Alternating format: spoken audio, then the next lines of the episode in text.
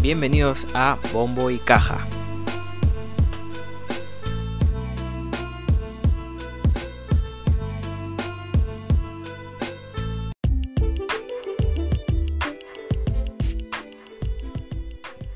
Bienvenidos mis queridísimos amantes del freestyle a este nuevo episodio de Bombo y Caja, su podcast informativo acerca del mundo del freestyle.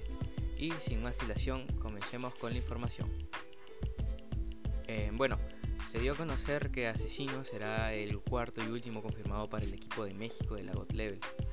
Eh, sin duda alguna es eh, de los mejores, por no decir el mejor participante del torneo, puesto a, que todo el mundo lo considera como el mejor, el mejor en el freestyle, es como el Messi, el Messi del freestyle. Pero él sí ha conseguido un campeonato mundial, es algo irónico, aunque sin duda alguna su talento es impresionante, él se agarra mucho al freestyle, al, disculpa, al punchline, que es como un estilo un poco más agresivo, y como es, em, como es obvio en cualquier mexicano, se agarra mucho de las barras, las barras quieren decir los dobles sentidos.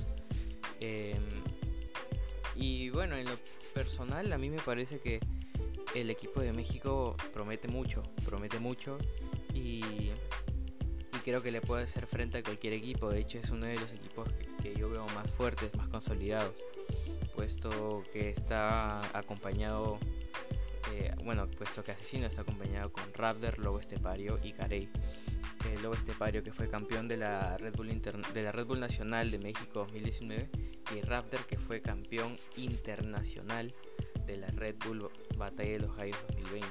Sin duda alguna uno de los equipos más fuertes y consolidados, aparte del de España, obviamente.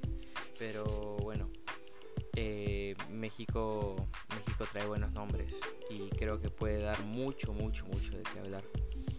Em, ahora, pasando con la FMS Perú, se dio a conocer los, bueno, la fecha para la batalla que se había pospuesto eh, por temas de salud por parte de J y se realizará este martes 25 de mayo.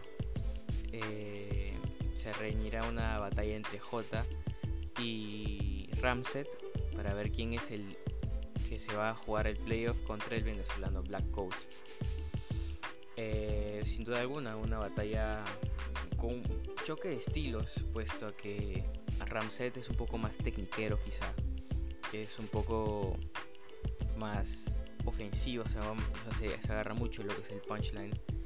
Y bueno, J que es el lado contrario, J no es tecniquero, J tiene un buen flow simplemente. Es muy bueno con el flow y en varios de esos minutos te hace bailar.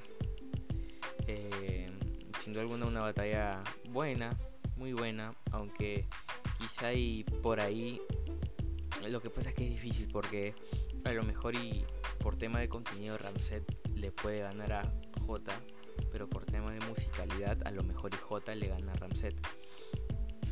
Em, bueno, en realidad pienso que la batalla tranquilamente se podría llevar J, aunque por ahí Ramset también lo sorprende.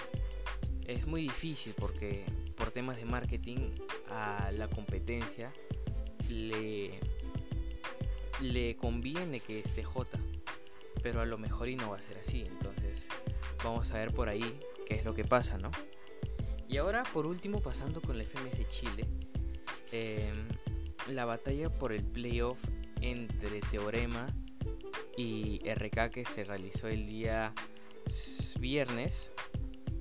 Em, en realidad nos dejó un teorema descendido que en lo personal me da muchísima pena porque Teorema, bueno, Teorema llegó a estar en el top 5 mundial eh, por los años 2017-2018. Y me da muchísima pena porque es como que un cambio drástico de ser campeón en la temporada del 2019 a ser un descendido en la temporada del 2020.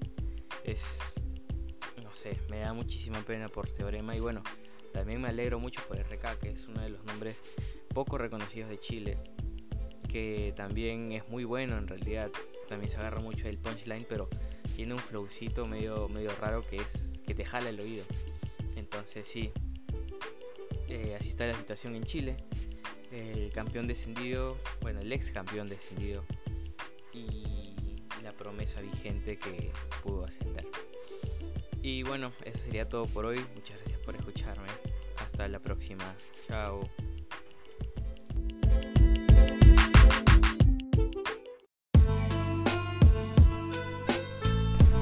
Hey, ¿te quedaste con ganas?